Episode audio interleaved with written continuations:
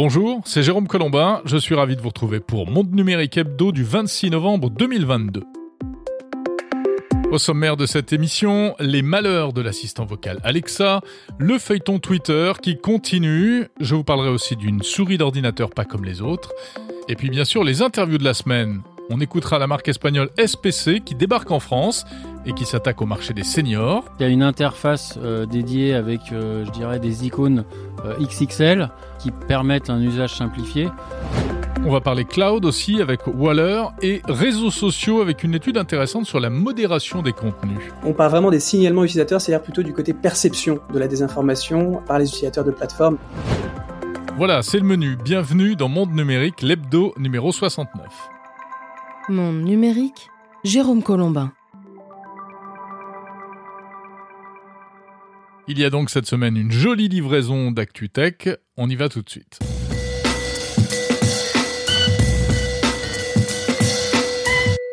L'assistant vocal Alexa n'a pas la pêche. En tout cas, l'activité économique d'Alexa au sein du groupe Amazon serait en situation financière critique. 10 milliards de dollars de déficit sur l'année pour la division qui s'occupe d'Alexa et qui inclut aussi l'Eliseuse Kindle et la box Fire TV. 10 milliards de dollars, c'est ce que révèle une enquête du média américain Business Insider. Alors que se passe-t-il? Eh bien en fait, l'assistant intelligent euh, pionnier du secteur, hein, Alexa qui vient de fêter ses 8 ans, ne rapporte pas assez d'argent à Amazon. Alexa en lui-même est plutôt un succès en termes d'adoption et d'utilisation avec par exemple plus de 65 millions d'exemplaires vendus rien que l'année dernière. Mais le problème, c'est que les joujoux Alexa, enceintes connectées, euh, écrans connectés, euh, etc., sont vendus euh, à très bas prix et Amazon n'a pas réussi à développer une activité économique autour de ce concept. En fait, au départ, la firme de Jeff Bezos espérait créer de nouveaux usages, comme par exemple le shopping vocal, faire ses courses euh, à la voix, mais les utilisateurs euh, ne sont pas vraiment friands de ce type de, de pratique. Ils préfèrent surtout utiliser l'assistant pour écouter de la musique, pour piloter leur lumière connectée ou pour consulter la météo, des tâches qui ne rapportent pas d'argent.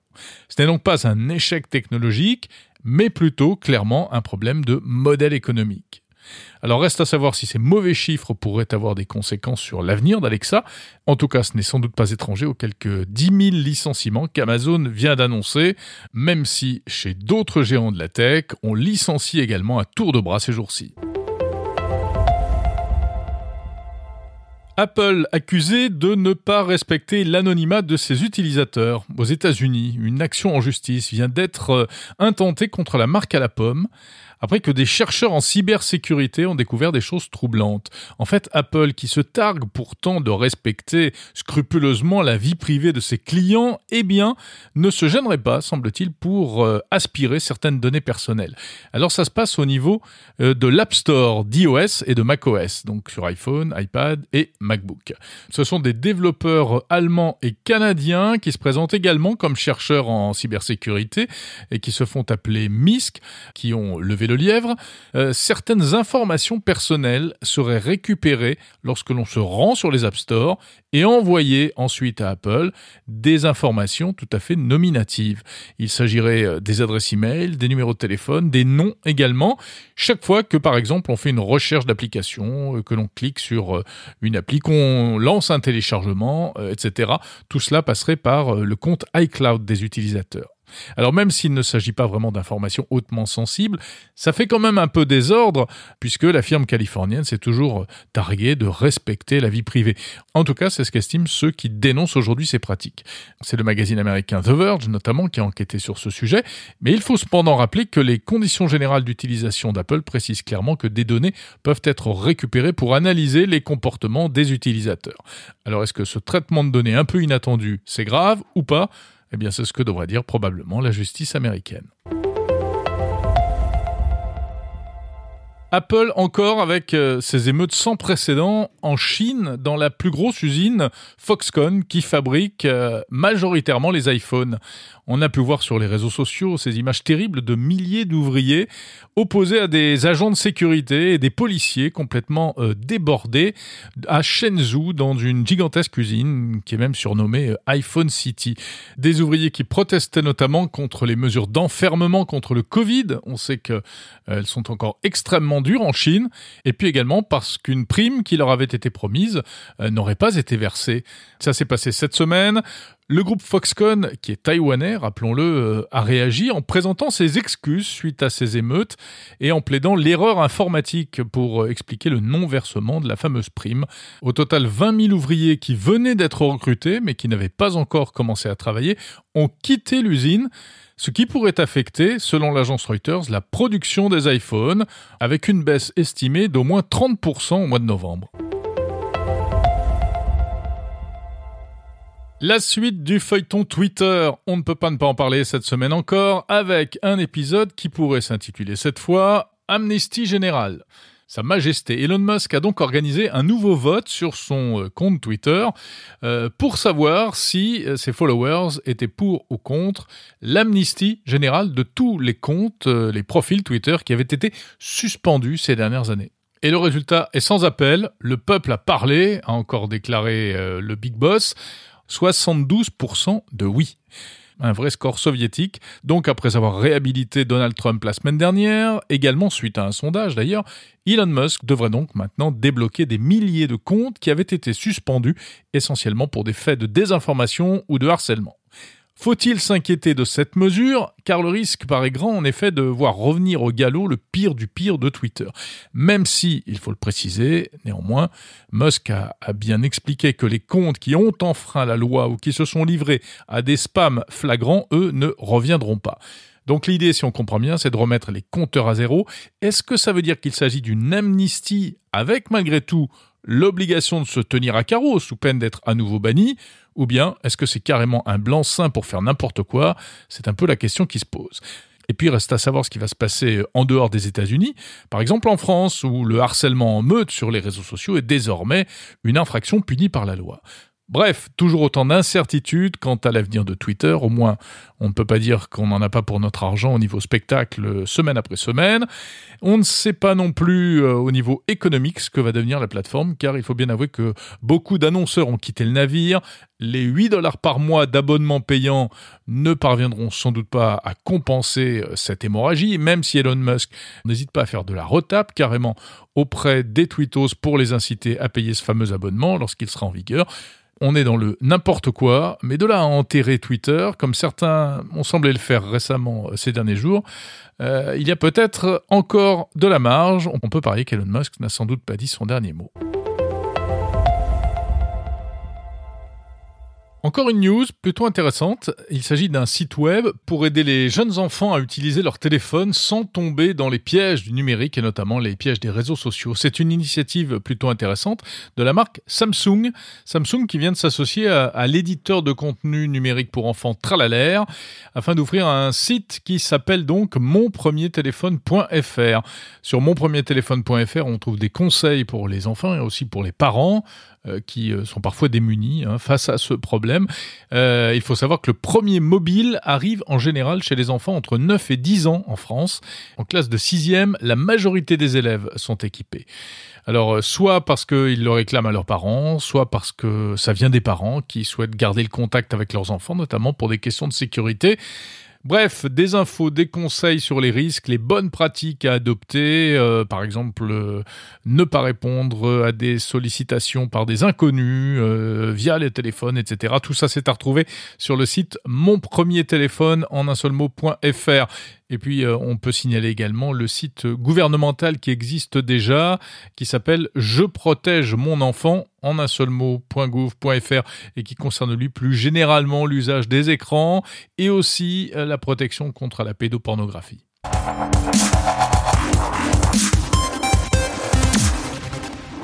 L'innovation de la semaine, c'est un produit high-tech qui n'est pas vraiment récent, mais que j'ai testé et dont je voulais vous parler car cela intéressera peut-être tous ceux qui passent de longues heures devant leur ordinateur en craignant ce que l'on appelle les troubles musculo-squelettiques, les fameux TMS, vous savez, ces douleurs au bras, au poignet, au dos, euh, à cause des claviers et des souris d'ordinateur.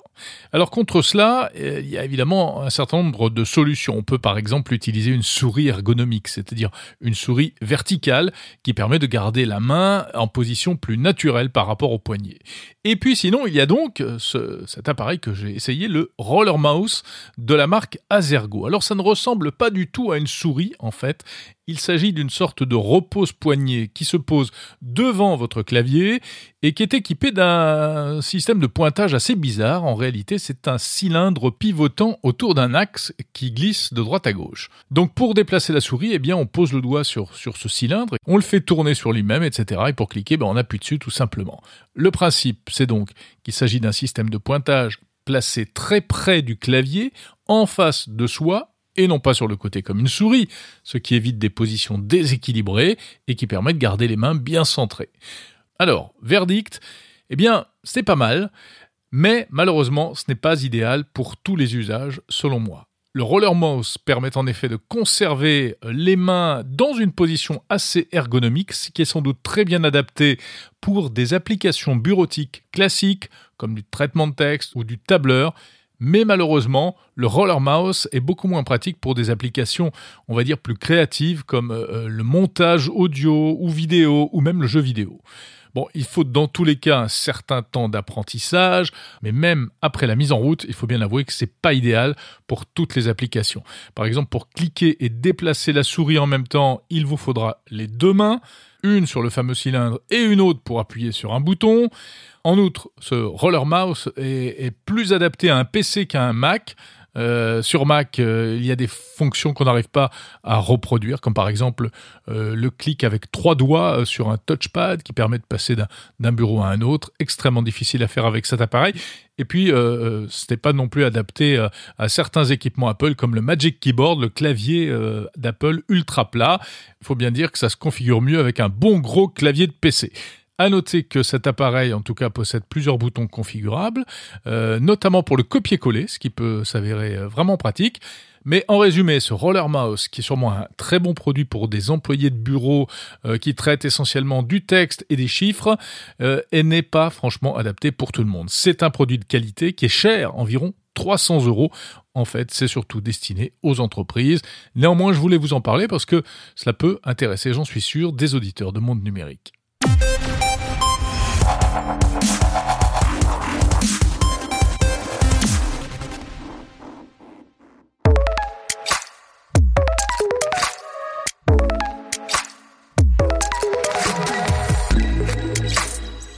Vous écoutez Monde Numérique, euh, le podcast, chaque samedi, 40 minutes d'actu et d'interviews. Et on va passer aux interviews de la semaine.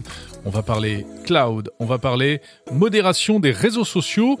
Mais avant cela, on parle d'une nouvelle marque de smartphone.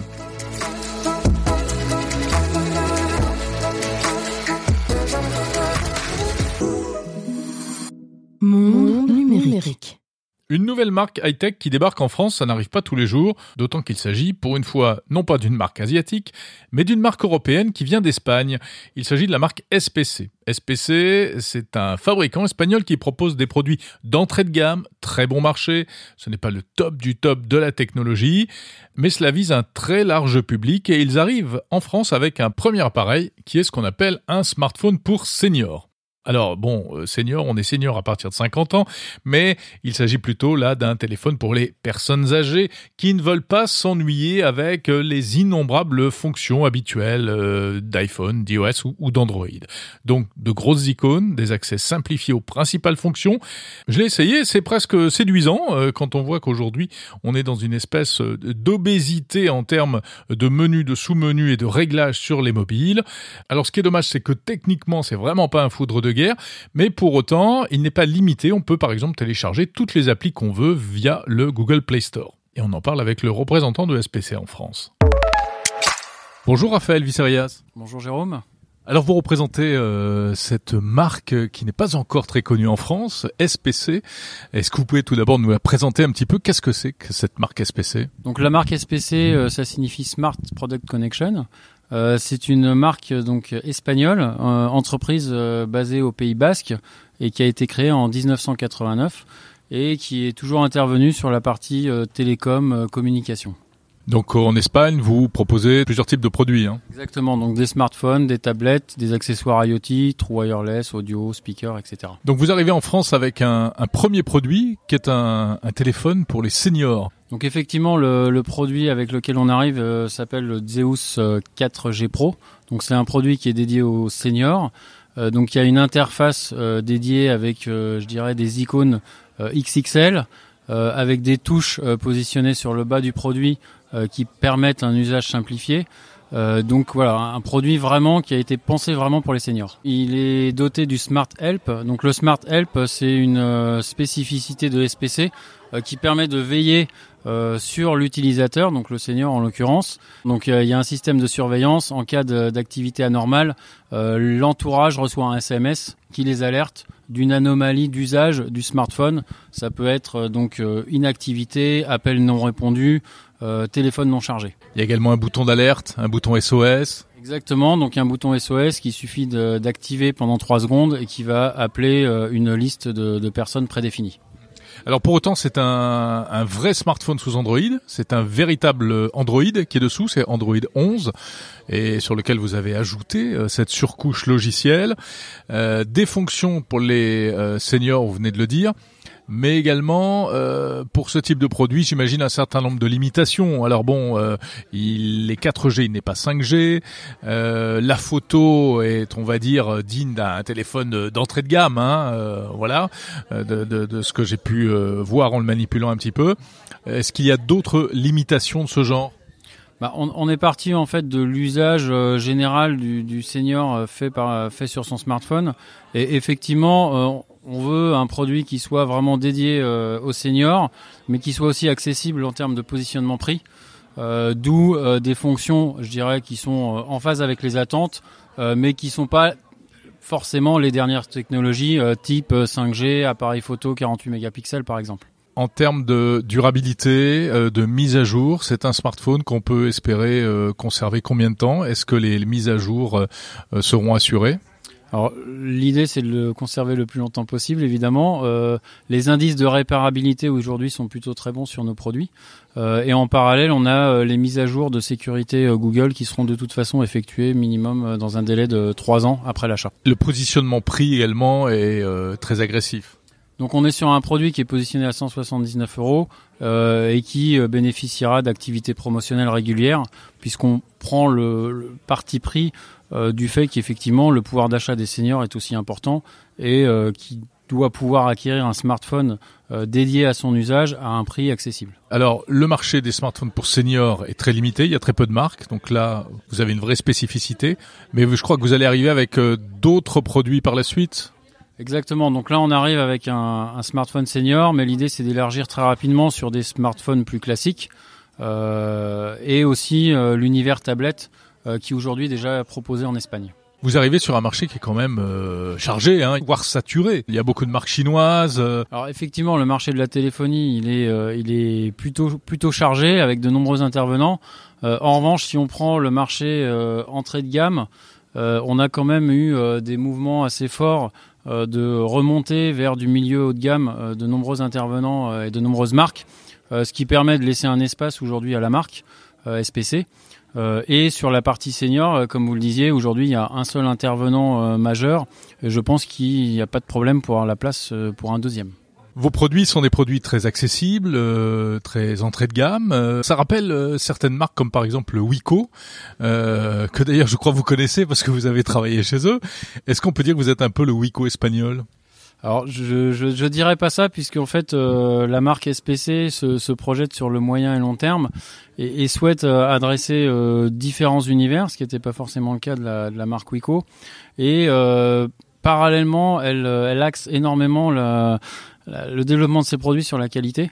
Euh, avec des produits très entrée de gamme qui ne seront pas commercialisés en France euh, parce que ne correspondant pas aux usages. Voilà. Le prix, c'est important, c'est sûr, euh, faire des produits accessibles, mais on se rend compte qu'aujourd'hui, ça ne suffit pas. Les consommateurs veulent aussi de la qualité, du service après-vente. Euh, est-ce que ça, vous avez pris en compte cette dimension-là? Ah oui, tout à fait. Euh, alors si je prends l'exemple de SPC en Espagne, ils ont un SAV qui est totalement intégré, justement pour pouvoir répondre rapidement euh, et facilement euh, aux consommateurs. Euh, on fera de même en France en s'associant aux leaders du traitement du SAV dans la partie électronique pour pouvoir évidemment satisfaire les consommateurs dans la prise en charge d'un produit SPC. Alors quelles sont vos ambitions sur le marché français si on parle un peu plus business? Alors les, les ambitions, c'est atteindre 200 000 unités. Euh, donc sur une année complète d'activité euh, dès, euh, je dirais, de 2023. Merci Raphaël Vicerias, donc représentant de la marque SPC. Voilà, nouvelle marque de smartphone et probablement demain d'autres produits high-tech. Merci Jérôme.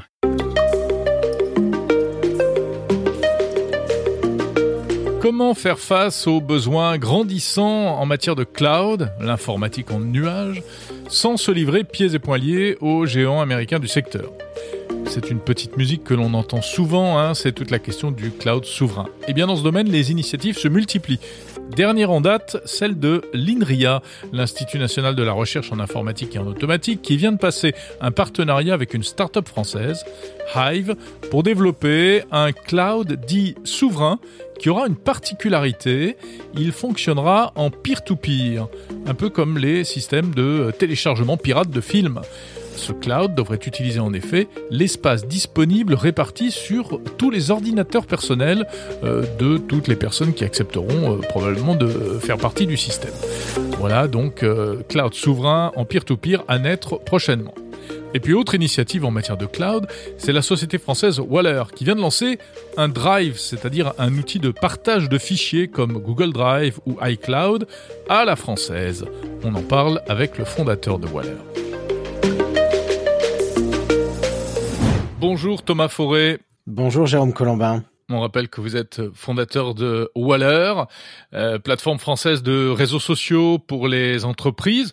Vous lancez un, cloud à la française, on va dire, euh, qui s'appelle le Waller Drive. Vous pouvez nous le présenter? Oui, bah Waller Drive en fait c'est l'aboutissement, euh, je dirais, de plusieurs années d'évolution de notre produit Waller, qui effectivement a, embarquer au fur et à mesure un, certain nombre de fonctionnalités collaboratives et parmi elles, euh, eh bien toute la gestion des documentaires, donc la gestion des fichiers.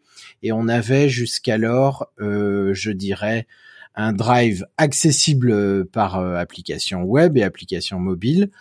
Et nous avons complété ce, développement et ces fonctionnalités par la sortie d'un vrai client synchronisé sur les OS qui permettent en réalité de faire la même chose que ce que vous pouvez faire avec Dropbox, Google Drive ou tous les autres outils américains que tout le monde connaît, euh, mais avec Waller. Et voilà, et ça s'appelle Waller Drive. Voilà, en effet, ça rappelle euh, eh bien euh, tous ces outils qui permettent de synchroniser en fait des dossiers entre différents appareils, ordinateurs, smartphones, etc. Et puis en les sauvegardant, en conservant une sauvegarde dans le cloud. à qui est destiné exactement ce Waller Drive? Quel type de d'utilisateur? Alors en, premier lieu, essentiellement aux organisations, puisque vous l'avez rappelé, Waller s'adresse euh, essentiellement aux entreprises, aux associations, aux écoles, voilà. Mais ça peut aussi s'adresser aux particuliers, parce qu'en réalité, on a des tarifs très attractifs. Euh, puisque pour euh, payer un abonnement Waller tout seul, ça coûte, ça démarre autour de 3 euros par mois par utilisateur, et avec ces 3 euros par mois par utilisateur, vous avez un drive. Alors certes, vous, êtes le seul à pouvoir euh, y accéder puisque la licence, les licences de Waller fonctionnent euh, par euh, par utilisateur.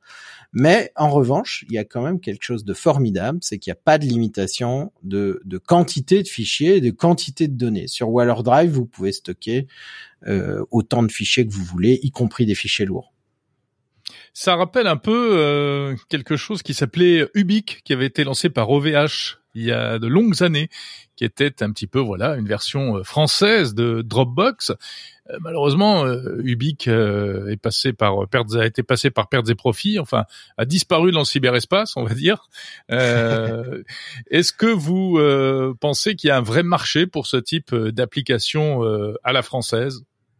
Oui, on pense qu'il y a un vrai marché. Alors la différence avec Ubique, c'est que nous, nous ne lançons pas Waller Drive tout seul en produit autonome. C'est un composant, un des composants de Waller. Il y en a euh, beaucoup. Il y a de la visio. Il y a essentiellement du réseau social qui s'adresse aux organisations. Et c'est un composant qui vient finalement renforcer euh, les fonctionnalités de, de la plateforme Waller qui existe déjà et qui a déjà des clients et par ailleurs, c'est une demande de nos clients, donc ça vient pas non plus euh, au hasard et c'est pas un pari fou euh, de marketing, euh, une appli de plus pour faire encore quelque chose qu'on avait déjà vu. C'est pas du tout ça. Et je dirais vraiment l'avantage de, de Waller Drive, c'est Waller principalement. C'est que ça, c'est pas juste un drive qui est comme ça posé sur Internet et vous synchronisez vos fichiers. Ce sont des drives en réalité qui sont organisés par sphères de communication, que sont les sphères Waller, qui sont en fait des groupes collaboratifs et qui disposent euh, de plein d'autres outils, d'agenda, de, de, de, plateformes de messagerie, etc. Au-delà de, du service et de l'outil lui-même, euh, on sait, euh, Thomas Fauré, que vous êtes très attaché à la notion de souveraineté numérique, d'outils 100% français ou en tout cas européens. Donc ça s'inscrit dans ce cadre-là, ce Waller Drive? Oui, ça s'inscrit dans une dégafamisation de notre espace euh, cyber, de notre espace numérique. C'est une solution euh, conçue en France, euh, dont les données sont stockées en France, hein, pour ceux qui veulent savoir où notre hébergeur c'est OVH Cloud.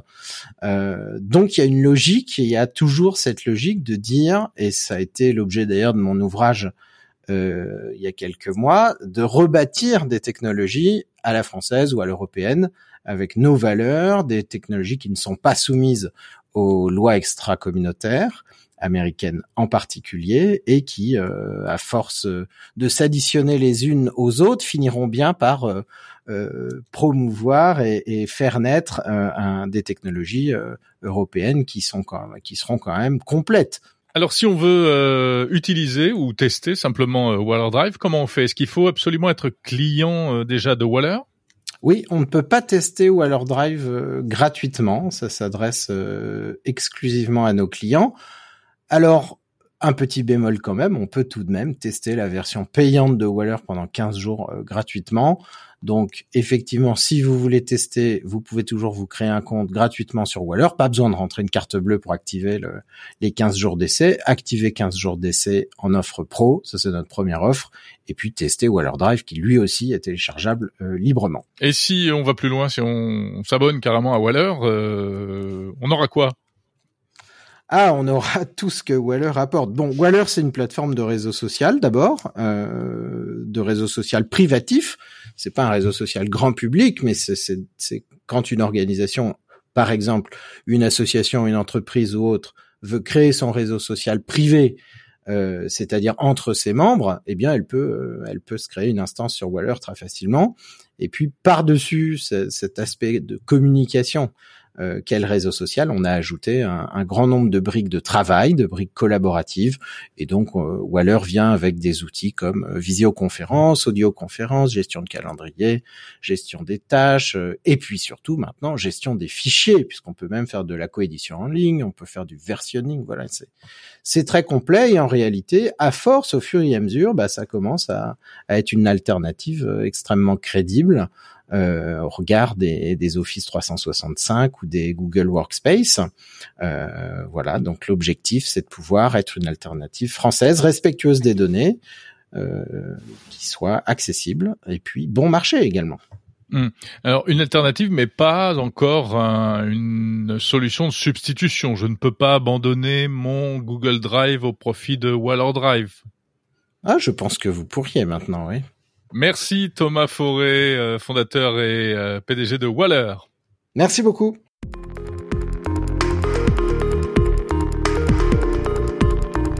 Monde numérique.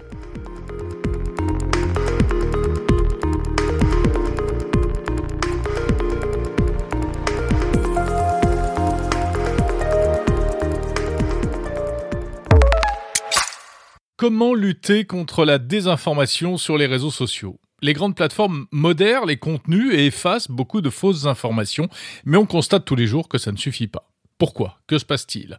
Eh bien, pour tenter d'en savoir plus, deux chercheurs en intelligence artificielle, Hubert Etienne et Onur Celebi, ont mené une étude sur la désinformation sur les plateformes du groupe Meta et surtout sur les signalements de contenu par les utilisateurs, car seulement 7% des contenus signalés sont effectivement suivis d'une modération. Alors, comment ça se fait? Ces signalements sont-ils fiables? On en parle avec l'un des auteurs de cette étude. Bonjour Hubert Etienne. Bonjour Jérôme Colombin. Vous êtes chercheur en IA éthique euh, chez Meta notamment.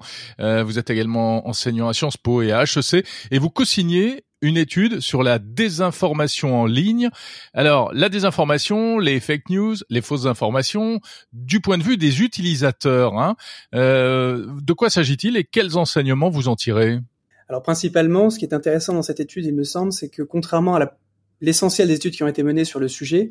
Ici, on s'intéresse au signalement utilisateur, c'est-à-dire qu'on parle vraiment des signalements utilisateurs, c'est-à-dire plutôt du côté perception de la désinformation euh, par les utilisateurs de plateformes, donc essentiellement de Facebook et d'Instagram. Il y a cette idée qui est assez répandue dans le milieu, on va dire, de la détection, qui consiste à dire que les gens signalent euh, les signalements des utilisateurs sont assez peu précis.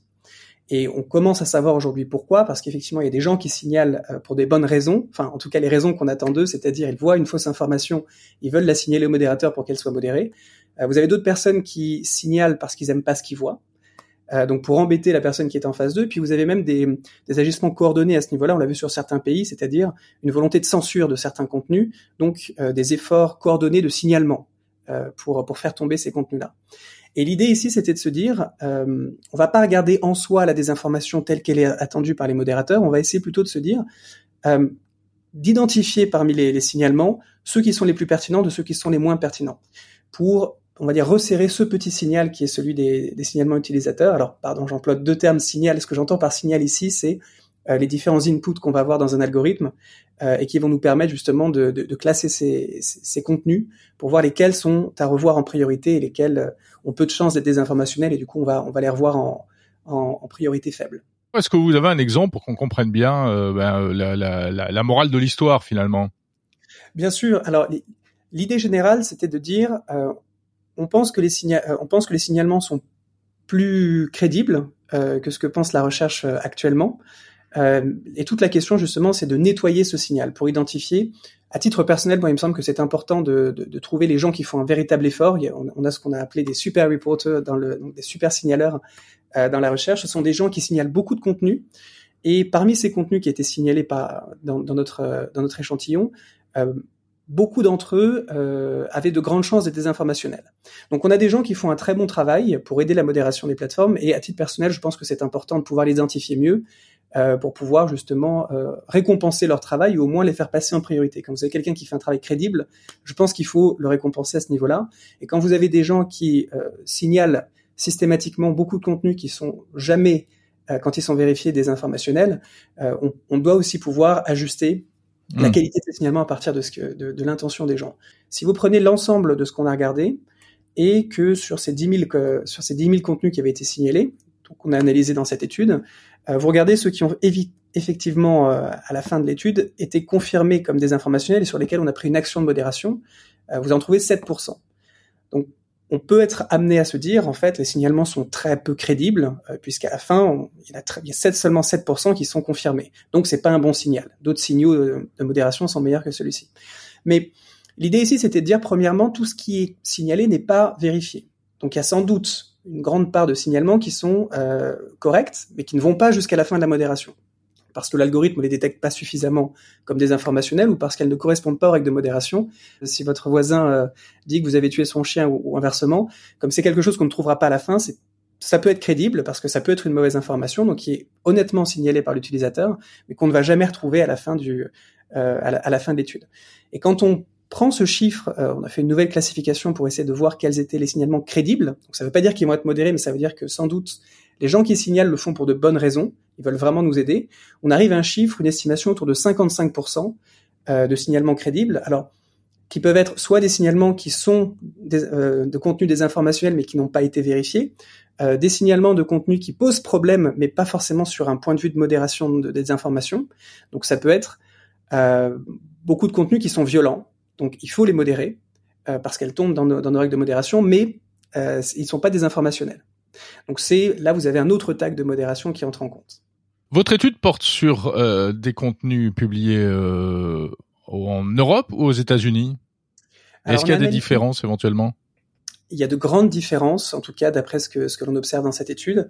On s'est intéressé à trois pays, les États-Unis, la Grande-Bretagne et la France. Euh, pour moi, c'était important qu'on regarde ce qui se passe en France parce que malheureusement, il y a très très peu d'études euh, sur la désinformation en France et c'est assez problématique. Et effectivement, on s'est rendu compte qu'il y avait euh, un grand nombre de différences, en tout cas dans les limites méthodologiques de cette étude.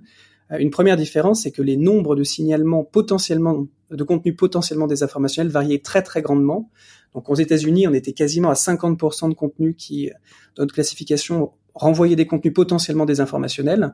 Euh, en France, on était euh, à, des, à, des, beaucoup plus faibles, surtout sur Instagram, euh, où euh, on n'avait quasiment pas de contenu de ce type-là ce qu'on peut en conclure euh, de, de, de, ce point de vue-là, ça veut dire, à mon sens, encore une fois, dans les métiers, dans, dans, dans, les limites de l'étude, c'est qu'on a quasiment pas de désinformation en France sur Instagram. On en a un petit peu sur Facebook, mais relativement à ce qu'on a en, en, en, Angleterre et euh, aux États-Unis, c'est très très faible. Ok, mais euh, Hubert Etienne, bon, vous êtes chez Meta, euh, c'est un point de vue qui euh, favorise euh, du coup et qui cautionne euh, le, le, la, la, politique de Meta en matière de modération, ça. Alors, il faut pas voir le mal partout non plus. Moi, je suis chercheur à la base, mais effectivement, il faut il faut rester euh, il faut rester critique à, à, de ce point de vue-là. On n'est pas en train de dire qu'il n'y a pas de désinformation euh, avec mon collègue Onour. Euh, ce que l'on observe, en tout cas, c'est que ça change énormément d'un pays à l'autre. Donc, il ne faut pas faire ce que la recherche jusqu'à présent a fait, c'est-à-dire généraliser le cas américain en disant aux États-Unis, ça se passe comme ça, donc c'est pareil partout dans le monde. Ça n'a rien à voir. Euh, on a d'autres problèmes de ce qu'on observe en France. On a un problème de spamming sur Instagram euh, qui est vraiment très prédominant par rapport aux autres pays. Mais si vous voulez, les problèmes de modération, les enjeux de modération vont changer euh, d'un pays à l'autre, et donc il faut pouvoir s'adapter aussi à ces, circonstances quand on parle de désinformation, on, on, parle et on s'est beaucoup fait peur avec les deepfakes, euh, donc les contenus euh, vidéo ou photos euh, transformés par intelligence artificielle. Est-ce que c'est une véritable menace selon vous? Alors, ça peut être une menace, il faut toujours l'envisager. Moi, il me semble que c'est une menace qui a été très très largement surestimée. Quand, les, quand deepfakes sont apparus quelques années, tout le monde s'est a poussé des cris d'orfraie en disant c'est la, la fin de la, de la confiance en ligne. Maintenant, toutes les informations vont être euh, vont être deepfakées et puis on ne saura plus quoi croire en ligne. Alors, c'était une crainte légitime, il me semble. Maintenant, ce que l'on voit au bout de quelques années, c'est premièrement euh, qu'il y a eu des vrais dangers sur les deepfakes, mais qui ne sont pas du tout situés au niveau de la désinformation. Euh, vous avez une étude vraiment fantastique qui a été faite par Deep Trace, euh, qui montrait que il y a quelques années, euh, je crois que c'était en 2020, 98% euh, de, de, ce qu'on trouve, 96% pardon, des deepfakes qu'ils avaient trouvés en ligne, c'était en fait des vidéos pornographiques de célébrités. Donc là, il y a des vrais enjeux sur le revenge porn, par exemple. Il y a des vrais enjeux euh, sur les questions de, d'image de, des individus et de réputation. Mais il n'y avait pas d'enjeu a priori, ou c'était pas l'enjeu prédominant sur les questions de désinformation. On n'a trouvé aucun deepfake dans notre euh, euh, dans notre euh, dans notre dataset et ça corrobore à peu près ce qui, ce qui se dit par d'autres études qui en ont trouvé extrêmement peu. Donc ça ne veut pas dire que les deepfakes ne seront pas un problème euh, d'un point de vue de désinformation dans le futur. Ça veut dire qu'aujourd'hui le problème n'est pas forcément là. Et donc il faut être alerte aussi à la manière dont il faut pas rester dans le fantasme, je pense, de ce que ça pourrait être, et aussi regarder quels sont les enjeux réels et les pratiques réelles de ces de ces instruments. Mmh Alors votre étude pourrait, euh, je veux dire, euh, déboucher sur quoi? Est-ce que ça pourrait orienter euh, euh la, la, les méthodes de modération, etc. Euh, introduire plus d'intelligence artificielle, moins, plus de modérateurs humains? On dit qu'il y en a, il y en a jamais assez. Alors. Il, me semble qu'il y a deux grands points qu'on peut retenir. Le premier, c'est que les problèmes ne sont pas du tout les mêmes d'un pays à l'autre. Euh, même si on observe des, phénomènes de convergence, par exemple aux États-Unis, ce que voit dans notre, étude, euh, c'est que les plateformes Facebook et Instagram tendent à être très très à converger, euh, donc à être de plus en plus similaires. Sur les contenus qui sont signés, en tout cas, on a vraiment des, on est sur les mêmes sujets, les mêmes types de désinformation, enfin de techniques de désinformation, ce qui n'est pas vraiment le cas en, en, Angleterre et ce qui est quasiment pas le cas en France, puisqu'on a des grandes différences entre Facebook et Instagram. Donc ça suggérerait, encore une fois ici, c'est pas prouvé, hein, c'est juste une suggestion, qu'on a une convergence entre plateformes qui peut se diffuser euh, des États-Unis euh, vers l'Europe. Donc c'est quelque chose qu'on peut anticiper. Euh, on disait il y a quelques années qu'il n'y avait pas de désinformation sur Instagram, que c'était vraiment un problème lié à Facebook. Il me semble qu'aujourd'hui on peut plus soutenir ça. et les, efforts d'ailleurs de, Meta sont à la fois sur Instagram et sur Facebook pour, pour modérer ça. Un deuxième point, c'est quand on change de plateforme, alors on voit cette convergence entre, entre plateformes sur les types de contenus, mais vous avez aussi des nouvelles pratiques qui émergent. Et euh, c'est un point qu'on a soulevé dans cette étude, c'est une nouvelle forme de désinformation euh, qui semble émerger uniquement sur Instagram euh, aux États-Unis, euh, avec des contenus qui sont très très gris, c'est-à-dire très humoristiques, euh, toujours au second degré. Et c'est très difficile à la fois à détecter et à modérer parce qu'on peut pas modérer toutes les blagues. Euh, sauf que c'est comme si vous dites on peut pas modérer. Et heureusement. Les on est là pour modérer les faits. Mais quand vous avez quelqu'un qui vous dit, euh, si quelqu'un vous dit bon, Hitler n'a jamais existé, on va dire là c'est factuel, factuellement on peut vérifier ça. Quand quelqu'un vous dit je pense que Hitler n'a jamais existé, d'un point de vue sémantique, on est sur une opinion. Et là ça pose un vrai un vrai problème. Donc c'était peut-être le premier point. On a, on a des vraies différences entre les, entre les, pays. Il faut, le, il faut plus d'études pour vraiment s'adapter euh, aux différents enjeux que posent ces pays. Puis le deuxième point, euh, je vous parlais de ce 7% qui devient 55% de, de signalements crédibles. Pour nous, c'était important avec Onur de euh, porter le message qu'en fait, les signalements sont crédibles. Il faut vraiment prendre le temps de rentrer en profondeur sur ce qu'ils veulent nous dire et euh, pas, uniquement de se dire qu'il y a beaucoup de bruit dans ces signalements.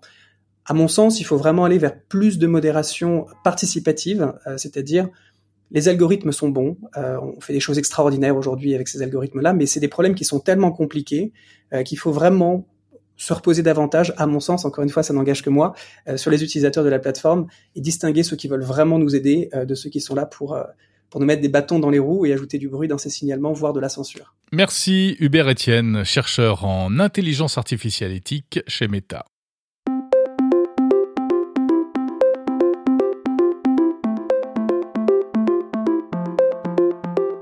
C'est la fin de Monde Numérique numéro 69. Merci pour votre fidélité. Comme toujours, n'hésitez pas à m'envoyer des messages, des commentaires, des suggestions, à euh, liker ce podcast également sur les plateformes, 5 petites étoiles, et afin d'améliorer son référencement. N'hésitez pas non plus à faire connaître euh, Monde Numérique à vos amis. Monde Numérique est disponible sur toutes les plateformes de podcast, sur les assistants vocaux, sur le site mondenumérique.info. Vous pouvez m'envoyer des messages et également vous abonner à la newsletter pour recevoir directement chaque semaine le sommaire détaillé avec les actus. Je vous souhaite une très bonne semaine pleine de tech. À samedi prochain.